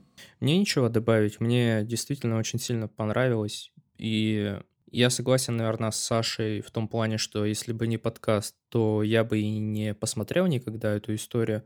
Но это, наверное, даже и круто, что у нас есть подкаст. Потому что, посмотрев, я вообще ничего не потерял и только приобрел мне реально зашел юмор, и мне реально занешло, за, зашла вот эта анимешная стилистика, потому что у нас есть локальный мем в семье, аниме-момент. И вот там этих аниме-моментов было столько. и он реально осовременился в том плане, что я помню, я как раз тоже недавно пересматривал фильм 2010 года, и тогда я в 2010 году, смотрев фильм, не считал Скотта Пилигрима именно как персонажа каким-то, ну, не таким. А сейчас, пересматривая, я понимаю, что тогда Скотт Пилигрим был куском говна. То есть как он этой, как ее зовут, девочки-то? Найвс. Найвс. Да, как он к ней относился, как он не мог с ней порвать, как он ее динамил. Ну, реально вел себя как кусок говна. Здесь это сюжетно переиграли, то есть его своровали в портал, он не успел так сильно ее унизить, а потом, когда вернулся, он в итоге с ней порвал по-человечески. То есть тут как будто сюжетно все нормальные, все адекватные, ну, кроме Скотта Пилигрима, который стал сумасшедшим в будущем. Помимо э, всех вот этих э, эмоциональных штук, взросления и всего остального, Скотт Пилигрим э, все так же остается кладезью мировой поп-культуры, и все те отсылки, которые существовали в комиксе и в фильме, здесь продолжают э, жить э, собственной жизнью, появляются дополнительные. Например, когда снимается фильм про Скотта Пилигрима, его режиссером выступает некто Эдгар Ронг, что явно является ссылкой на самого Эдгара Райта, а оператором указан Ян де Поуп, что является ссылкой на оператора Билла Поупа, который снял э, оригинального Скотта Пилигрима в 2010 году. И это очень классно, потому что авторы дают такую маленькую отсылку для своего режиссера, который сделал этот великий фильм. И помимо этого, мы знаем, что Эдгар Райт не может существовать без Саймона Пега и Ника Фроста. И даже здесь они появляются и наконец-то становятся частью франшизы про Скотта Пилигрима. Они озвучивают э, двух охранников на студии э, в Торонто. Типа крутые легавые. Да, которые не пускают фанаток Лукаса Ли. Но помимо всего этого, это вообще мета-отсылка, потому что в последней серии мы видим, как эти двое охранников идут по студии и едят мороженое но не простое мороженое, а корнетто клубничное и шоколадное, что является опять же отсылкой на трилогию Эдгара э, Райта «Зомби по имени Шон», типа «Крутые легавые» и «Армагеддец». Это, конечно, я такой «Вау!» Вот это настолько прямо круто, они тут отсылками э, нас набивают, что можно сойти с ума. Ну, вот про заставки эпизодов, да, я тоже уже успел э, рассказать, но а, да, Рамона же, кстати, больше не доставляет э, Amazon, а, а теперь Рамона доставляет диски Netflix. Это на поверхности была отсылка. Но это, да, это было прям забавно. Я в первой серии такой, ну, естественно, а что же еще? Да, в целом круто. И моя изначальная мысль по поводу того, что первый эпизод очень сильно напоминает кино 2010 года, и потом он очень круто дает тебе отсылок и заставляет тебя подумать, что тот фильм, он в каноне и в этой реальности мультипликации тоже присутствует. Очень классно работает вообще на погружение, ну, в моем, по крайней мере, случае.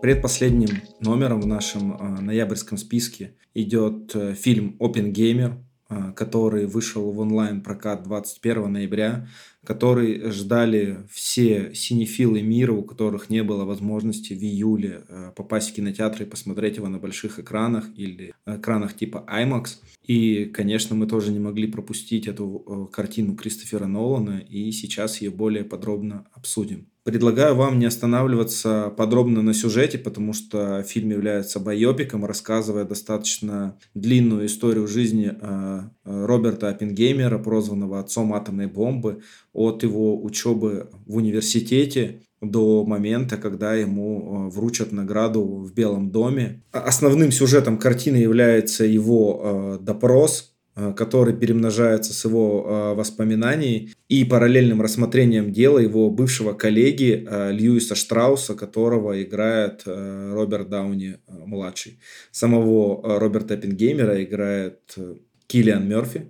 Помимо них каст обладает невероятным списком, в котором преимущественно присутствуют актеры, имеющие статуэтки Оскар в своей фильмографии Здесь можно упомянуть и Кейси Аффлека, и Рами Малика. Флоренс Пью, наша любимица, красавица.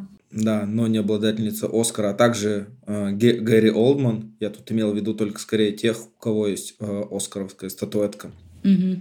Вот, но да, помимо этого есть, конечно, Флоренс Пью, Эмили Блант, Мэтт Деймон, э, Джош Харнет, э, Кеннет Бранна, Бенни Сафди, Дэйн Дехан и вообще фильм э, какая-то неимоверная россыпь знаменитых имен. Я как понимаю, ребята, у вас все равно, наверное, впечатления более свежие, потому что я картину посмотрел в июле, когда она была в прокате. Поэтому, наверное, хотел бы узнать ваши впечатления и были ли вы ей поражены вот настолько даже, э, посмотрев ее дома?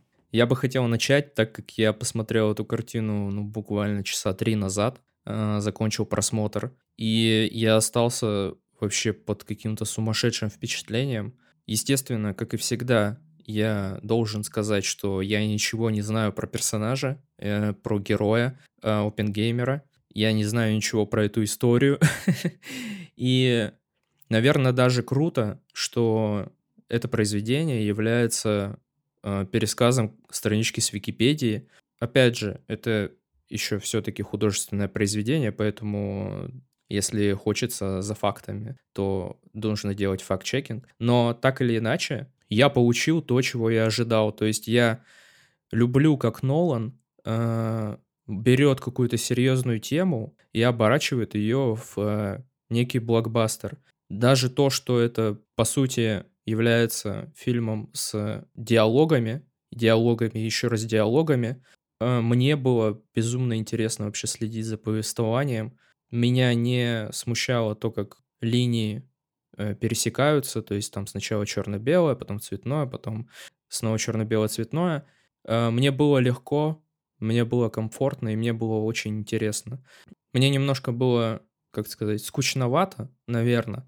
Вторая половина фильма, тот момент, когда уже, собственно, бомба была создана и сброшена, и то, что происходило дальше, полтора часа, было менее э, интригующее и менее завораживающее, чем вот именно момент создания. Но, опять же, в общем и целом, это какое-то монументальное произведение, и я очень благодарен Нолану Нолан, если ты нас слушаешь. Огромный тебе респект. Не знаю, к сожалению или к счастью, я хорошо знаю историю и многих личностей на фоне истории, и Опенгеймер в том числе. Я с придыханием смотрела в кинотеатре. Большое спасибо Нолану, что это не банальная какая-то биографическая, да, условно, картина. Красиво все. Или я уже сказал про созвездие в каст э, к фильму. Музыка написана до мурашек, особенно момент взрыва, тишина вот эта звенящая, а потом вот эта звуковая волна до мурашек. Саунд-дизайн охренительный. Да, да, актеры, все хорошо. Да, местами интерес пропадает, потому что тебе начинает казаться, что это затянуто. Но я настолько после просмотра фильма начала ре- рефлексировать на эту тему, на тему гуманизма, вообще необходимости подобного оружия, да, то есть в какую-то философию меня это, конечно же, окунуло. Но я могу сказать так. Очень тронул меня этот фильм, как тронул моего внутреннего пацифиста, потому что когда было контрольное испытание атомной бомбы, но я заплакала, потому что я, как это, в тот момент Опенгеймер осознал, что он создал смерть. В этот же момент я осознала это же, потому что вот это как раз-таки исторический факт, который не художественная выдумка, потому что, ну, это оружие действительно было создано, и в тот момент, грубо говоря, мир закончился, условно это все еще таким саунд-дизайном сопровождалось потрясающим, что я прям ну, меня растрогало. Это, это страшный момент, это важный момент в жизни человечества, который действительно был. И Нолан его очень красиво, очень талантливо преподнес. Да, может быть, не хватило каких-то именно с точки зрения физики, какой-то внутренней кухни. Ну и хорошо, не перегрузили. Было достаточно вот этих диалогов, споров, страхов, создания этого города, в котором это все разрабатывалось. То есть таких деталей мне было достаточно. Просто вот от своих друзей, с кем ходила в кино, я слышала, что им бы хотелось какой-то около научной еще теории. Знаешь, я вот э, сегодня как раз, когда посмотрел, потом начал думать. Я помню, когда вышел Интерстеллар, и повалили просто градом на Ютубе ролики, где физик объясняет за Интерстеллар. И вот мне кажется, тут то же самое начнется, если уже не началось. Вот мне этого здесь было не нужно, вот этой вот научности. Вот мне достаточно такой... Это, знаете, это как подглядеть в окошко, что тогда происходило как хорошо женщины справились со своими ролями. Э, Флоренс Пью со своей вот этой депрессией, коммунизмом, суицидом. Эмили Блант, вот эта пьющая, холодная женщина, прагматичная, с плохим материнским инстинктом, но в конце, да, она же, как это, у нее гордость была за двоих. И обижаться она, в отличие от Опенгеймера, умела. И вот этот вот кадр, когда не пожала руку, я вот про себя подумала, что, дорогой Роберт, а где бы ты был, если бы не твоя вот эта стальная железная супруга, даже бывшая. Очень много таких вот вещей интересных и красивых. В общем, фильм на меня произвел огромное впечатление, хотя соглашусь, что местами ну, становилось скучно, интерес немножко рассеивался. Я вообще считаю, что слово э, «байопик» э, слишком маленькое для э, картины Кристофера Нолана, которого без малого идет три часа. И для того, чтобы охватить амбиции и масштаб Роберта Оппенгеймера, это я бы вообще назвал какой-то сложно сочиненной исторической пьесой, которую Нолан ставит на экране, которую мы наблюдаем, потому что в ней переплетается как бы не только биография главного героя, но и судебная драма, которую мы наблюдаем, и какие-то э, любовные связи, за которыми мы тоже не можем не следить. Э, помимо этого, как э, мы начинаем следить, как разрастается культ личности человека, который э, преподает в университете, ну и все это вообще превращается в фильм о монстре, потому что, мне кажется, Опенгеймер — это своего рода а, Франкенштейн для атомного века, который очарован вообще безграничными возможностями науки, но в то же время, который очень поздно понимает, что его а, создание обладает безграничной способностью как разрушению, как сам Виктор Франкенштейн, создавший своего монстра. И как бы что это создание его жажда уничтожения, э, и эта жажда уничтожения пробуждается в самом человечестве, когда он им это дает, как, как не знаю, там, как огонь. Но как это все отображается на лице Киллиана Мерфи, это просто невероятно. Его голубые, поту, просто потухшие, как венецианские фрески, глаза являются вообще главным, мне кажется, оружием в руках Кристофера Нолана, мощнее, чем э, сцена с испытанием э, ядерной э, бом, э, бомбы, атомной, простите, бомбы, потому что то, как он контрастирует на фоне всех этих военных, которые живут приказами и задачами, э, на его лице видно множество терзаний э, моральных, в которых он сейчас в данный момент находится как ученый и как э, человек. Это просто, просто невероятно. Мне кажется, если говорить о каком-то будущем наградном сезоне, то, возможно, Киллиан Мерфи на данный момент это главный претендент на Оскар за лучшую мужскую роль. А, как раз, мне кажется, на фоне всего того, что я уже видел в этом году, а, Роберт Дауни-младший претендент на Оскар за лучшую мужскую роль второго плана, потому что то, как он себя переизобретает после а, ухода э, от Марвел, э, это достойно уважения, и его игра здесь просто э, невероятна, особенно когда все это подходит э, к финалу одной картины. Ты вот, Александр, сказала, что было наблюдать, э, тебе скучно некоторые моменты тебе показались. Мне вот показалось, что эти три часа прошли просто на одном дыхании, я не выходил из зала ни в туалет, ни по каким-то другим причинам и не отрывался от экрана, потому что то, как Кристофер Нолан может выстраивать действия своих э, картин и их сюжет, это достойно огромного уважения, потому что заинтриговать людей трехчасовой историей про изобретателя атомной бомбы, где на сам этот э, невероятный э, взрыв заложено буквально там несколько минут от общего экранного времени, это невероятно, и заставлять следить людей за судебным слушанием, чтобы это превратилось в некую человеческую драму, от которой просто невозможно отвести глаз, это нужно иметь огромный талант. И опять же, говоря про наградной сезон, если Кристофер Нолан будет э, в номинантах на Оскар, не будет ничего удивительного, и если он его получит, то тем более, потому что, мне кажется, его фанатская база просто уже настолько изнемогает от того, чтобы начать рукоплескать ему э, как обладателю, что для них это, возможно, будет главный шанс. Согласна с тобой. Особенно про глаза Киллиана Мерфи, потому что в начале фильма, когда его только приглашают, да, и предлагают возглавить этот проект, у него действительно такой блеск в глазах и азарт. И под конец фильма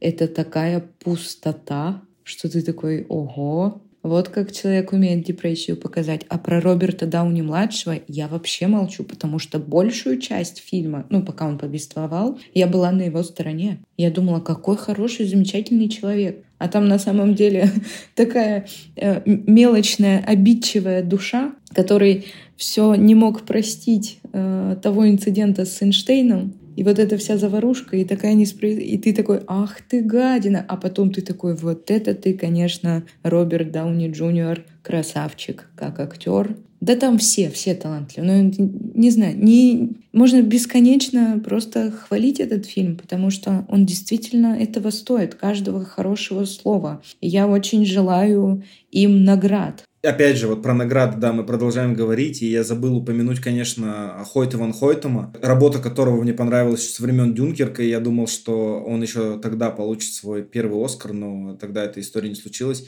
Я думаю, что его работа с 70 миллиметрами, которых так любит Нолан, она невероятная, и это тоже возможный претендент э, в следующем году на то, чтобы оказаться на сцене со своей первой статуэткой. И я думаю, это будет абсолютно заслуженно, ни у кого не будет каких-то э, споров по этому поводу. Так же, как ты уже говорила про Людвига Йорансона, который создал просто невероятную музыкальную палитру. И то, как он смог обыграть сам этот э, взрыв бомбы, это тоже просто одно невероятное удовольствие было наблюдать за тем, как он работает со звуком внутри самой картины. На самом деле я слышал некоторые отрицательные отзывы про этот фильм, но я думаю, что это все основано э, на каких-то личных предпочтениях и э, эмоциях, но этого невозможно отрицать. Конечно, мне всегда э, веселила тема того, что Кристофер Нолан снимает умные фильмы для глупых людей, и в том числе туда всегда обязательно добавляют и «Интерстеллар», и «Начало», но вот сопротивляться э, с Оппенгеймера у меня вообще нет никаких э, сил и какого-то желания. Ну, я бы, знаешь, как сказал, это вообще-то, если подумать, на 100% фильм Кристофера Нолана. Потому что помните, как э, там в начале, в Интерстелларе, в конце тебе распутывают клубок. тебе показывают моменты и, ну, короче, связывают все воедино. И здесь то же самое ведь было в конце, когда... Да, закольцевали. Закольцевали всю эту историю, вот. Прям вообще супер. Ну и для глупых людей, окей, я согласен. В смысле, ну да, я глупый, мне очень понравилось. Не-не-не, просто мне кажется, Нолан вот нашел эту вот нишу э, научно э, научно-популярную, как он вот это все выводит, а потом такие люди такие, 800 обзоров на Интерстеллар и объяснение всего, что происходит, смотрим, я в теме. Поэтому я думаю, что если э, кого-то э, OpenGamer подобьет к тому, чтобы зайти на YouTube и посмотреть там историю Роберта Оппенгеймера, атомной бомбы, как устроена физика, какие ошибки допустил Нолан, то это тоже хорошо, потому что он заставляет людей самообразовываться. Плюс вот э, Нолан вообще визуальный, я не знаю, гений. Действительно, вот про него говорят, Нолан гений, вот реально гений. Как показать частицы и вот, э, вот эти вот все физические взаимодействия визуально – это прямо круто, как он в Интерстелларе с черной дырой этой проработал все до мельчайших. Я не знаю, что все такие, ну да. Через годы фотографию черной дыры получаем, но она так и выглядит, собственно. Вообще дотошный в этом плане человек. Круто. Я когда смотрел на наш ноябрьский список, у меня даже не было сомнений, что вы вдвоем, возможно, выведете этот фильм потом как бы в топ и какое-то итоговое там голосование, он будет точно в тройке, это минимум, если не на первом месте, но это мы уже узнаем в конце э, выпуска, потому что нам еще нужно обсудить один фильм, и сыграет ли моя ставка на, на вас, я узнаю чуточку позже, буквально, мне кажется, минут через 10.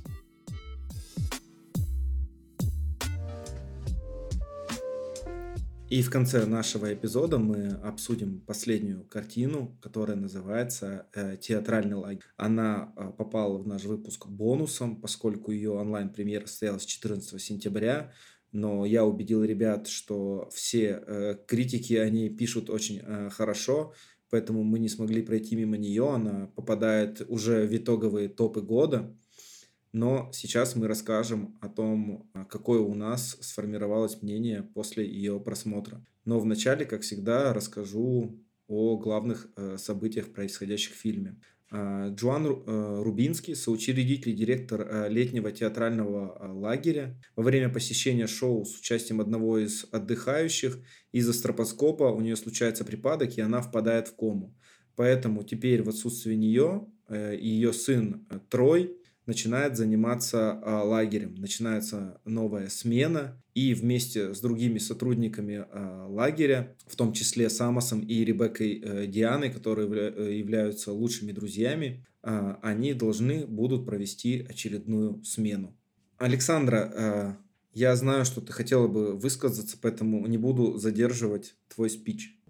Помните, у нас с вами была теория о том, что когда критики что-то хвалят, на деле оказывается полное дерьмо. Угу, было. Вы знаете, этот фильм абсолютно не исключение из этого правила, потому что это квинтэссенция какая-то э, плохого кино с элементами мюзикла. И вообще, я, насколько поняла, а, сына, который вступает в должность главы лагеря, играет чувак, который играл американского вандала. Александра, это только ты, возможно, знаешь факт, который ты должна была как-то подтвердить или опровергнуть перед записью. Мы не можем тебе ничего сказать. Тоже посредственный себе сериал про то, кто нарисовал члены на машине директора школы. Вот он играл, собственно, этого чувака. Мне не понравилось. Я не знаю, чему там аплодируют критики. Отвратительно, плоско, не смешно, некрасиво. Мне не понравилось. Я прямо была очень злая, когда этот фильм закончился, потому что мне было жалко потраченного времени. А, на самом деле, для того, чтобы разобраться в вопросе, я залез в мировую паутину, почитал а, отзывы зарубежной прессы для того, чтобы действительно а, понять, с чем он им так понравился.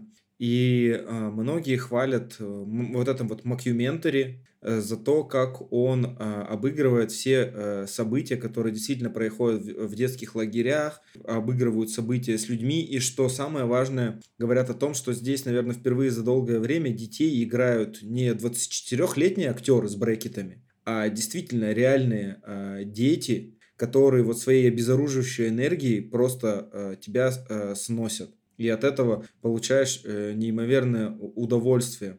Но когда я смотрел этот фильм, прочитав эти все рецензии, поняв для себя, что же в нем такого э, хорошего нашли критики, я просто понял, что эта история не попадает в меня. Я люблю там макюментари, потому что, не знаю, один из моих любимых сериалов «Офис» и там, а второй «Парки и зоны отдыха». Да, это клево, но просто я никогда не был э, в театральном лагере. И вообще, мне кажется, эта история достаточно нишевая больше для Америки, чем для России. Мне кажется, в России вообще не бывает театральных лагерей, где куда ездят маленькие дети, там занимаются вот чем-то таким. Это может быть как часть основного летнего лагеря, но не его основная цель. И поэтому вот эти все штуки в меня просто не попали. То есть я понял основную историю, что да, у нее сын, как бы он вообще, вот его сердце э, мимо лагеря, мимо музыки, мимо всего, он чисто там э, предприниматель, как он думает сам. А вот эти все сотрудники, они и есть как раз сердце и душа этого лагеря, потому что они действительно им живут все свое основное время. Но просто это может быть действительно хороший фильм, я не знаю, я не сомневаюсь. Но он настолько оказался просто мимо меня, мимо моих ощущений, эмоций и какого-то опыта, что я не смог им насладиться, и я не получал никакого удовольствия, я просто хотел, чтобы он, э, например, э, побыстрее закончился. В то же время Молли Гордон, которая играет э, как раз одну из главных ролей и является сорежиссером фильма, мне нравится как актриса, я помню, я видел ее в других картинах, например, «Что за люди», которую мы обсуждали в январе, где она играла сестру Джона Хилла. Но вот эти 90 минут, которые были полны шуток или вот около того, не знаю, не знаю, еще раз не знаю. Помимо нее там был еще Айо Адибери, которую мы знаем по Медведю, какие-то другие приятные актеры, э, в том числе Патти Харрисон, которую я знаю по каким-то другим комедиям. Но это все не перекрывало того, что фильм просто мимо меня. Я не знаю вообще, можно ли его посоветовать, то есть на каком-то постсоветском пространстве э, жителям там бывшего СССР смотреть, потому что никто из нас не бывал в этих лагерях. И как можно понять шутку о том, где ты не был, я не представляю это будет очень-очень тяжело. Либо это нужно быть как-то настолько поглощенным в культуру, я не знаю, и в американские вот эти вот традиционные истории, чтобы ее оценить. Поэтому, возможно, мы и не смогли э, понять всего полного э, величия этой картины, которую критики так продолжают нахваливать. Есть столько комедий со скаутами, еще чем-то, тоже с такой достаточно американской культурой, но ты как-то смотришь, смеешься, и тебе прикольно. Просто есть один хороший э, он называется это Spinal Tap, э, про выдуманную группу, угу. которая на самом деле никогда не существовала, про то, как они записывают альбом и отправляются в тур, что после выхода фильм стал настолько популярный, что актеры, которые сыграли в группу, потом поехали в тур, как эта группа, и собирали стадионы. И это вот круто. То есть, но эта история попала в меня, потому что я действительно слушал хард-рок, я понимаю какие-то нюансы, истории и вещи, мне было смешно. Вот это было не смешно. Но я думаю, что этот фильм обязательно найдет э, своего зрителя. И, возможно, когда-нибудь однажды приобретет культовый статус, но об этом мы узнаем только по прошествии какого-то длительного времени. А в целом, я думаю, на этом мы можем э, закончить обсуждение ноябрьского списка.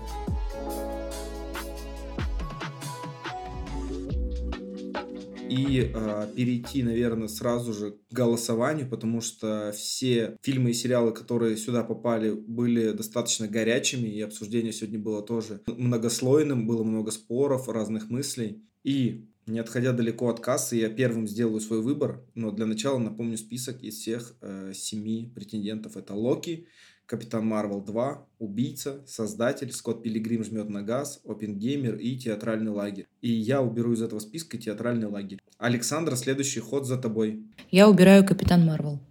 Сейчас, подождите, я не сформировал, если честно. Тут дальше просто бриллианты. ну, то есть дальше уже как будто тяжело. Саша правильно сказал, у нас э, только два говна в этом эпизоде было. Я думаю, из всего того, что осталось, я выберу создателя. Тогда я уберу убийцу. Я уберу Скотта Пилигрима. Короче, при всей моей огромной любви к Локи и персонажу, и вообще в целом крутой сериал, но мы, я думаю, мы все согласимся, что Опенгеймер — это просто глыба. Это вау. Да. Это должно быть на обложке и в топах, и Оскар, и все остальное. Это, как говорится, вот это не я себе. Вот это да. В общем-то, Локи убираем, и остается Опенгеймер. Александр, ну, как говорится, ставка сыграла. Ставка 1-0-1 на тебя и Опенгеймера.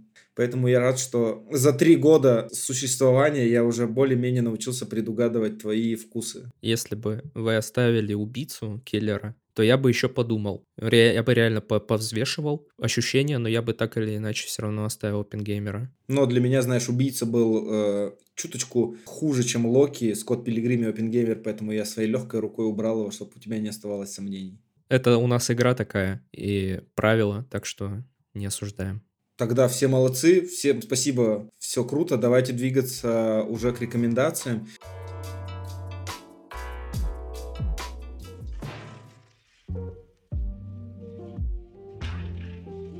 И раз уж я сегодня э, беру первое слово на себя, то я тогда и порекомендую фильм. Я хотел бы рассказать о российской картине, которая называется «Капитан Волконогов бежал» э, с Юрой Борисовым. Картина должна была выйти в прокат еще в 2021 году, но по ряду причин так и не попала э, в российский прокат, не смогла побывать ни на одном э, толковом фестивале, где бы ее смогли посмотреть. И вот только сейчас недавно вышла на французских стримингах и тем самым э, добралась и до э, проката в России.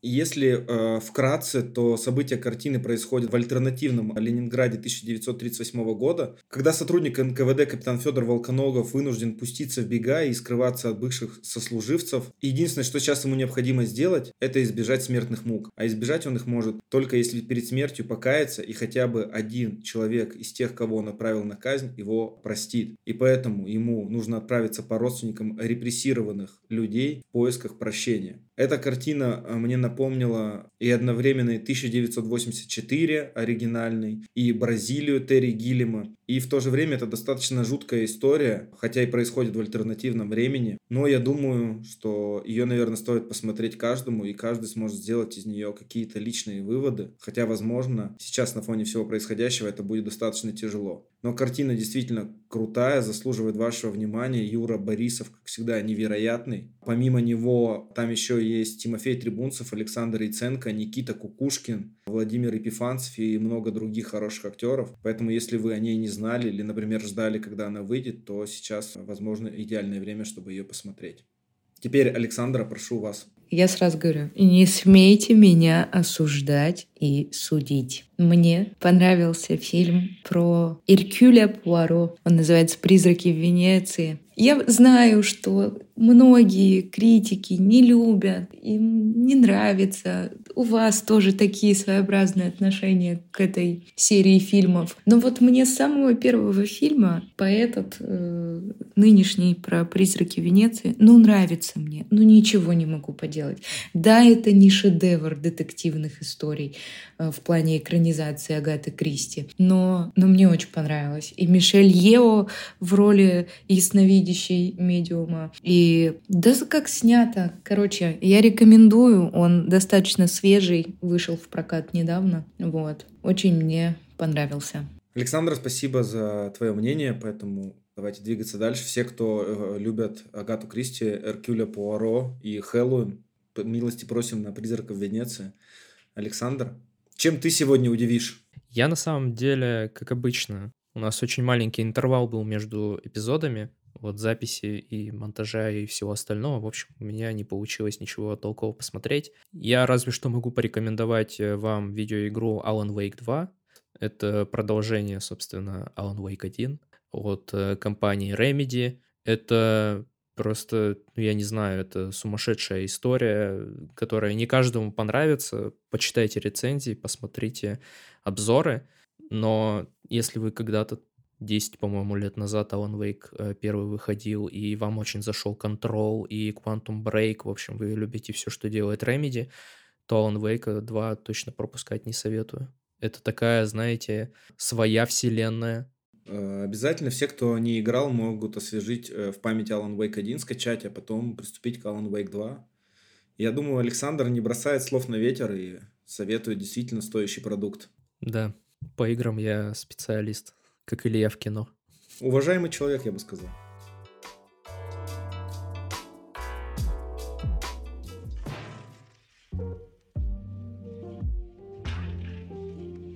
Если вы дослушали до этого момента, значит, вам не безразличен наш продукт, наш подкаст. И огромная просьба, ставьте нам лайки, ставьте нам 5 звезд, пишите комментарии. На комментарии мы обязательно отреагируем каким-то образом. А, подписывайтесь на канал Дневник Киномана, обязательно обсуждайте предстоящие релизы, если вы с чем-то не согласны тоже пишите обязательно. Мы ведем с вами диалог. Я бы хотел передать э, привет э, нашему постоянному слушателю Павлу Седигову, который, вкладывая итоги года из Spotify, э, выложил картинку о том, что наш подкаст стал для него самым прослушиваемым за год. Паша, спасибо тебе большое. Ты, по-моему, с нами с самого начала, и мы рады, что у нас есть такие преданные поклонники. Просто бестик, просто спасибо. Растопил мое сердечко. Мне, когда Илья скинул, ой, у меня рожа чуть не треснула от радости. В целом, да, э, всем спасибо, кто нас слушает и поддерживает. Также подписывайтесь на наш YouTube-канал. Я буду рада вас слышать, о своих соведущих еще и видеть в следующем месяце, в итогах года. Да и вообще не прощаемся, а просто ненадолго расстаемся. Смотрите хорошее кино и сериалы. Всем пока. Всем пока-пока. Пока. -пока. пока.